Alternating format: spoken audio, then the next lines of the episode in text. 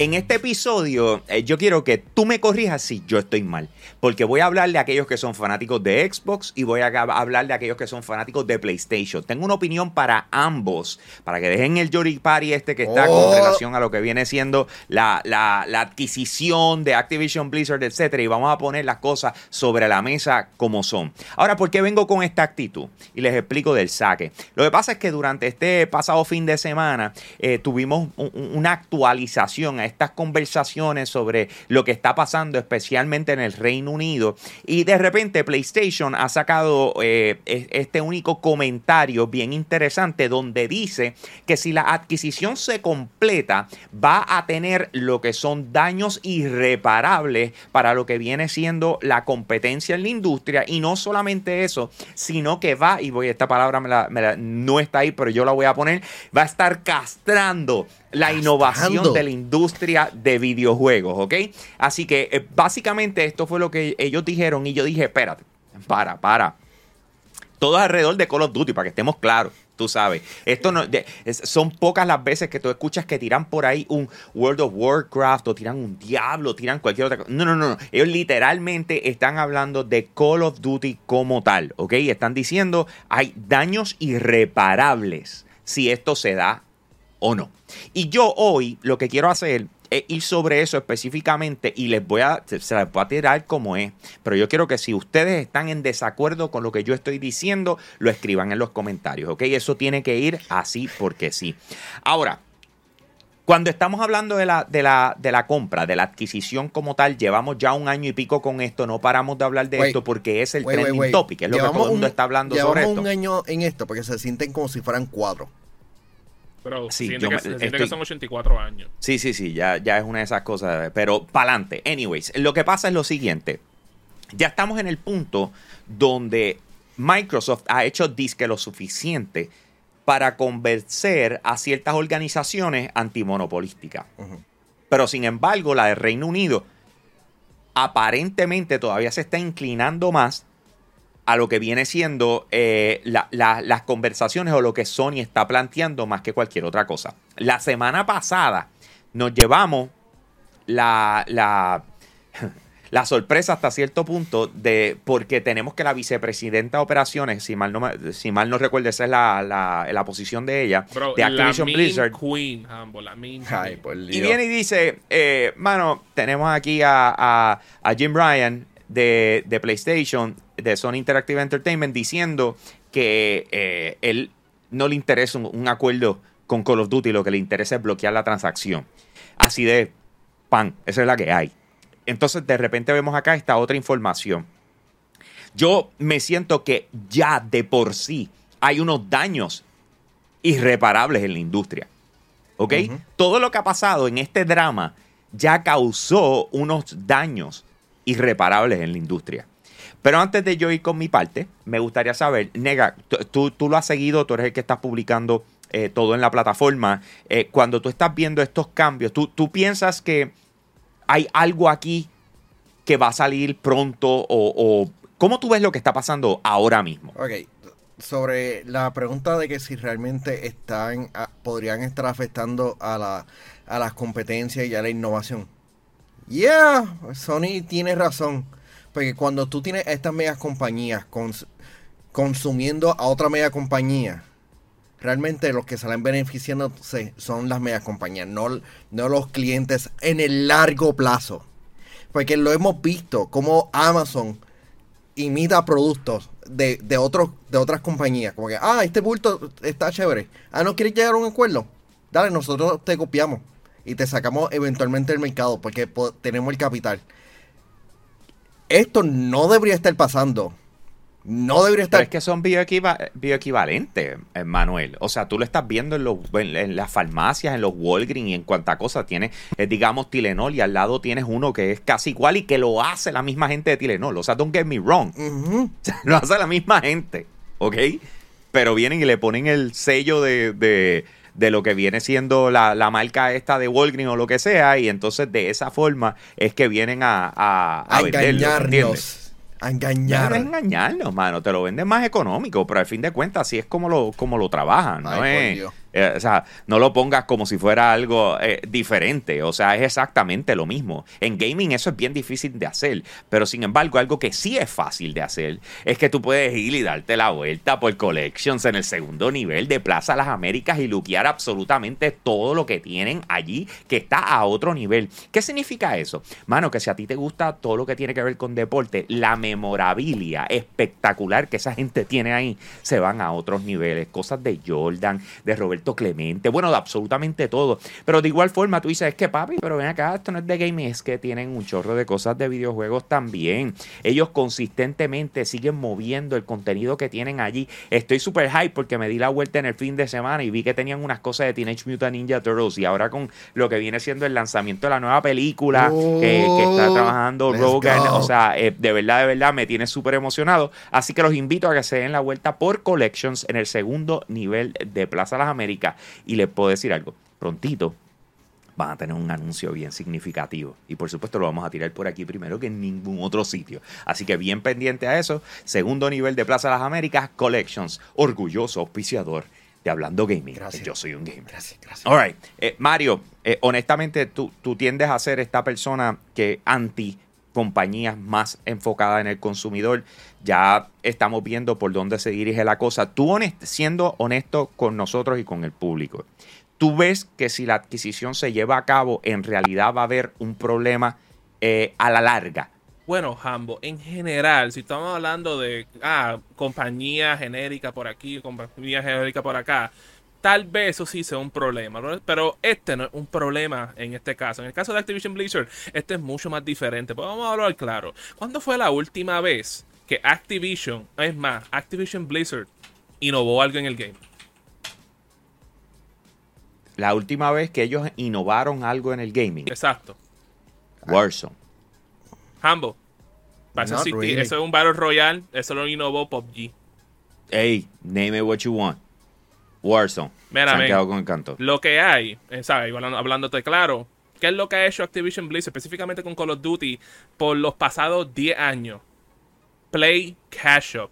¿Por qué? Porque la un- el único periodo de la vida donde ese juego fue algo innovador fue desde los años del 2006 hasta el 2011. So, desde Call of Duty 3, el original Call of Duty 3, que lo hizo la gente de Treyarch, hasta tal vez Modern Warfare 3, que lo, hizo, lo lanzó la gente ahí de, de Infinity Ward. Infinity World. Para mí, ese fue el único momento donde yo me quedo como que, ven, esta gente revolucionó por completo el género por completo en, en este videojuego. Todo lo demás ha sido cash up. Ah, ¿qué fue lo que pasó para el 2013 en adelante? Boom, salió Titanfall. ¿Qué pasó con los juegos de Call of Duty en adelante? Trataron de ser Titanfall, no lo pudieron hacerlo.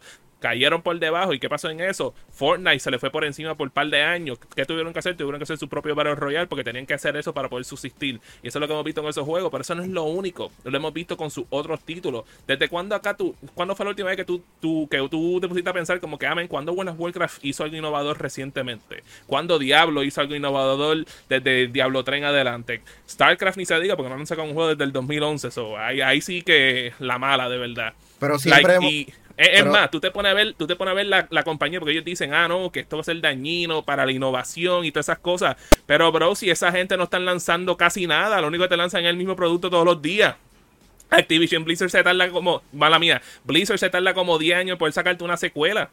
Y es casi casi lo mismo de lo que vimos anteriormente. Es más, Overwatch approved. Overwatch, que eso fue una copia barata hasta cierto nivel. ¿sabes? Eh, No, mala mía, esa no es la, esa no, esa no es la palabra correcta. El- ¿Qué, fue, ¿Qué terminó siendo. Overwatch? Un fad. Pretty much it. Fue un fad. Duradero, un, un fad que duró un par de años. Y cuando sal- salió el segundo juego, que no fue un segundo juego. Ah, no, men, sí, porque aquí tenemos la secuela. Una secuela que no te introdujo casi nada de contenido nuevo. Era, era literalmente 95% contenido viejo. Y tú te pones a ver, es como que, like, de verdad, ¿sabes? En, yo, veo esta, yo veo esta adquisición con esta compañía y yo lo veo como un positivo no solamente para Xbox, no solamente para los fans de los títulos de Activision Blizzard, sino hasta para, para los mismos usuarios de PlayStation. ¿Sabes por qué? Porque esto te pone en una posición que PlayStation, en vez de tener que estar dependiendo de sus third parties para que ellos no tengan que pasar el trabajo duro, tengan que ahora ponerse a hacer el trabajo duro y empezar a traer las franquicias que en un momento fueron bien, fueron bien exitosas exitosos para ellos, que fueron excelentes, de renombre, como Resistance, como Killzone, como Socom, que pudieran ser la hostia más humana en el mundo de hoy, pero ellos, ah, no, es que para nosotros es más importante hacer un, un- un acuerdo con Activision Blizzard para tener a Call of Duty, porque no queremos pasar trabajo. Ok, pero, ok, pero está menospreciando, está menospreciando a, a Call of Duty porque uno es el videojuego más grande, más popular, que más genera dinero anualmente. Y otro, cuando tú Minecraft. Loco, este... No, es Call of Es Duty. Call of Duty. Eso no es indiscutible hasta que salga Grand Theft Auto 6. Dale. Así que- Exacto, hasta que salga Grand Theft Auto 6, el ¿Cuándo va a ser verdadero juego ¿Cuándo va más grande de toda la industria, papi. Ese juego no papi, yo- existe, ese juego no existe al actualmente, 2032, no ha sido anunciado Eh, oficialmente. Así Lo- que lo- eh, según, según detalles, van a anunciarlo este año. no ha sido anunciado Pues, oficialmente, por ende no existe Bueno, oficialmente. ven, Dale, dale, a lo dale, mejor no dale, fue dale, anunciado dale, oficialmente, pero fue liqueado inooficialmente. So, y vimos el pero- gameplay. Pero cuando está, pero esto es una discusión que siempre me recuerda a cuando estamos hablando de videojuegos independientes me- me- con megas corporaciones, porque las megacorporaciones tienen un algo seguro para que ellos van a estar innovando, para eso tienen a los otros estudios. Call of Duty no tiene que estar innovando, sino hacerle un refinamiento y lanzarle un buen producto. ma- ma- para Manuel, eso es está, que- lo- tú quieres innovar, juega Manuel, los es que juegos esa- esa- independientes. Esa es la cosa. Ellos tenían los otros estudios. ¿Tú sabes qué terminaron haciendo? Obligándolo a tener que, a tener que desarrollar otro Call of Duty. ¿Por qué? Porque no quieren hacer otra, esa otra, esa otra cosa. Porque la expectativa está en alta, la expectativa Para- para, un para producto mí, grande. yo veo esto como un positivo para todos. O sea, tú pones eh, los assets de un Activision Blizzard en Xbox. Poco yo con- no solamente yo considero que vamos a estar viendo el regreso de, de series que muchos de nosotros amamos, como potencialmente un Prototype o un Guitar Hero, Tony Hawk, por favor, háganos más Tony Hawk, que el último que sacaron estuvo excelente. Sino que tal vez estaríamos viendo por primera vez en, en como 10 años a Activision Blizzard hacer una nueva, un nuevo IP. Ok, ¿De tú, cuándo no ok, sacan un un- nuevo una, pregu- una pregunta, porque ya, ya que estás mencionando sobre IPs, ¿tú crees que, que Bethesda le ha sacado el, el- eh, a- le han sacado el provecho a Bethesda? Edbots. No, pero tú sabes lo que sí yo sé que se le saca el provecho a personas espectaculares como lo que Ellos son sí, nuestros VIP Limited Edition de Patreon, como Max Berrios Cruz, José Rosado, Yonel Álvarez, José Esquilín, Noel Santiago y GR Gaming PR. Oye, te invitamos a que te des la vuelta por patreon.com slash yo soy un gamer. Date la vuelta por allá.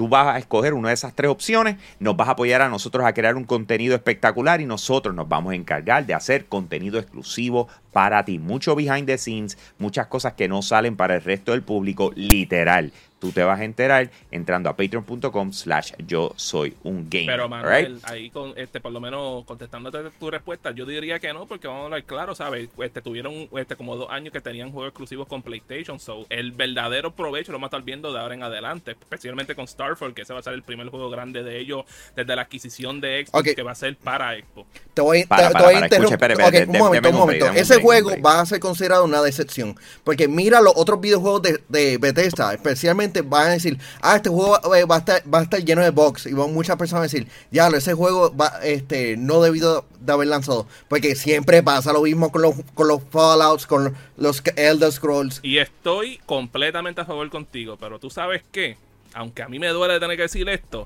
esos fans de esos juegos como son Fallout, este, Elder Scrolls y potencialmente Starfield, no le importan de eso. Ellos, ellos, para ellos eso va a ser el juego más espectacular, más innovador del mundo. Y va a ser un éxito. Señores, no, no, no nos confundamos, no nos confundamos. Eh, les voy a decir algo. No, se ha visto de parte de Bethesda salud. no se ha visto de parte de Bethesda una presentación de un nuevo IP tan grande como lo que ha sido Fallout, tan grande co- como lo que ha sido Elder Scrolls, como lo va a ser Starfield. ¿Ok? Que estemos en la misma página. Starfield representa un lanzamiento tan grande como los que le dije anteriormente. ¿Ok? O sea, eso es a lo que están apostando. Pero no nos confundamos. Aquí el tema viene siendo si en realidad esta venta, si se da, la adquisición, va a castrar lo que viene siendo la innovación en la industria. Les voy a decir algo.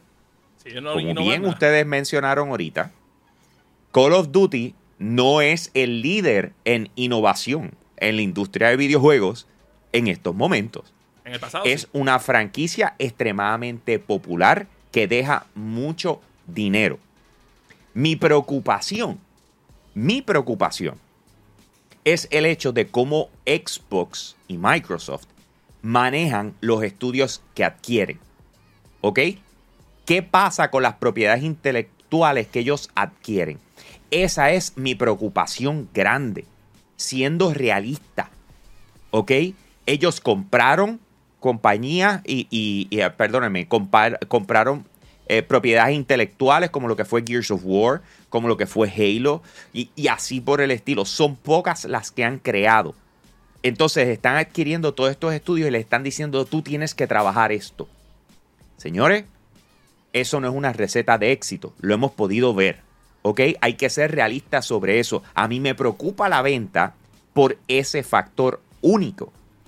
Fuera de eso, el nosotros poder tener todos los juegos de Call of Duty, todos los juegos que ha sacado Activision Blizzard, sabrá Dios si hacen un port hasta para World of Warcraft, sabrá Dios todo lo que se inventen con tal de que esto se mueva para dentro de Xbox Game Pass. No solamente eso, la librería de Activision Blizzard todavía no está en ningún servicio de streaming. ¿Ok? Estamos hablando de que para lo que es el futuro dentro de los ojos de Microsoft y muchas otras compañías, excepto Google, eh, eh, lo que viene siendo el streaming service de videojuegos eh, tiene un peso enorme. Pues por ende, todas estas cosas van a suceder en el momento en que se dé. Y cuando tú estás hablando de innovación, no podemos decir que PlayStation es el rey de la innovación porque es el que tira el ancla. Y les voy a recordar por qué. En el momento en que todo el mundo quería que se hiciera el crossplay y que pudiéramos jugar PlayStation contra Xbox, contra Nintendo Switch, contra PC y con toda esta loquera, ¿quién era el único que tenía los frenos pegados? ¿Por qué? Porque ellos hasta que no encontraran la manera de monetizar correctamente, no iban a aceptar que eso se diera. Y lo sabemos, sabemos los detalles de cómo esto sucedió gracias a lo que es la demanda entre Apple y Epic Games. Así que cuando tú vienes a ver, PlayStation tiene las de perder cuando está pensando de esa manera. Ellos están diciendo, no, yo tengo que controlar la dirección de la industria porque soy el que la domino. Esa es la actitud de una compañía. Esto no tiene que ver con pasión, amor, etcétera. Esto tiene que ver con cuando tú eres líder, tú marcas en la dirección que van las cosas y eso es lo que ellos están haciendo. Ah, que te molesta porque te sientes que ellos están, ah, no, esta, esta gente lo que está haciendo es tratando de bloquear absolutamente todo lo que está sucediendo en la industria porque no lo controlan. Si la adquisición fuese al revés, piénsenlo por un momento. ¿Cómo tú pensarías al respecto? ¿Cuáles serían las conversaciones que nosotros estuviéramos teniendo? ¿Alguien peleó cuando PlayStation adquirió Bungie? ¿Tú me entiendes? Alguien batalló eso. Alguien dijo, ¡Oh! Mira lo que ellos están dominando. Bungie es líder en lo que vienen siendo los live services y ahora al ellos tenerlo están bloqueando la innovación de la industria. ¿Alguien lo dijo? no, ¿por qué? Porque cuando estamos hablando de estas compañías, la gran mayoría de las veces estamos pensando como fans y no hay problema, don't get me wrong, no hay problema. O sea, para propósitos de diversión y vacilar, podemos eh, cada cual coger bandos y vacilar con esa loquera. Pero real, real, son corporaciones tomando decisiones. Eh, siendo repetitivo, corporativas. ¿Por qué? Porque al final del día es dinero. Tú no le quieres permitir a que la compañía con la que tú compites coja algún tipo de ventaja sobre ti. Ah, que dependemos de los third parties. Eso es una de las razones por la cual llegaron a los acuerdos con Activision Blizzard inicialmente. Pero si ponemos la realidad sobre todo, es que este, este papelón que se han tirado ambas compañías, lo que han hecho es lo siguiente. Se acaba de empañar lo que es la relación de Activision Blizzard con PlayStation. Señores, cuando tú vienes a ver que tienes a la VP tirándole balas a, lo que viene siendo eh, eh, la actitud de PlayStation. Eso es porque se cortaron las patas. Por eso es que Jim Ryan está diciendo: A mí me importa un bledo el próximo contrato. Y yo lo que no quiero es que tú lo compres. Se acabó. ¿Por qué? Porque saben que el próximo contrato no va a ser beneficioso para ti. ¿Por qué? Por lambón, por tratar de comértelo todo, porque tú quieres llevar las cosas a tu manera. Les expliqué por qué. Pero esa es la realidad. Tú no estás de acuerdo conmigo, que me estás viendo en estos momentos, escribe en los comentarios. Pero esa es la realidad. Tienen las dos compañías y cada una de ellas tiene su forma de pensar, lo que quiere lograr, cómo lo va a lograr, y una no puede estar de acuerdo con la otra. O sea, si ustedes esperan que esto sea un kumbaya, no va a pasar. Mira. ¿Por qué? Porque son competidoras. Este, Dime, Mario. Yo, yo te pregunto, bro, este, porque una dijiste fans y yo de nuevo al final del día esto son negociaciones entre, entre corporación y cosas así. ¿Tú consideras que por lo menos viéndolo como un fan o potencialmente como otros fans lo pudieran verlo, que tal vez al ver la actitud de como PlayStation ha hecho esto, que el mismo fanbase empiece a, a- ponerse en contra con ellos mismos por su actitud y que eso lo pueda afectarle a ellos en el, en el long run? Ok, la, a la audiencia general no le importa nada de esto. Ellos van, van a estar diciendo como que, ah, diantre, hay una discusión, los memazos.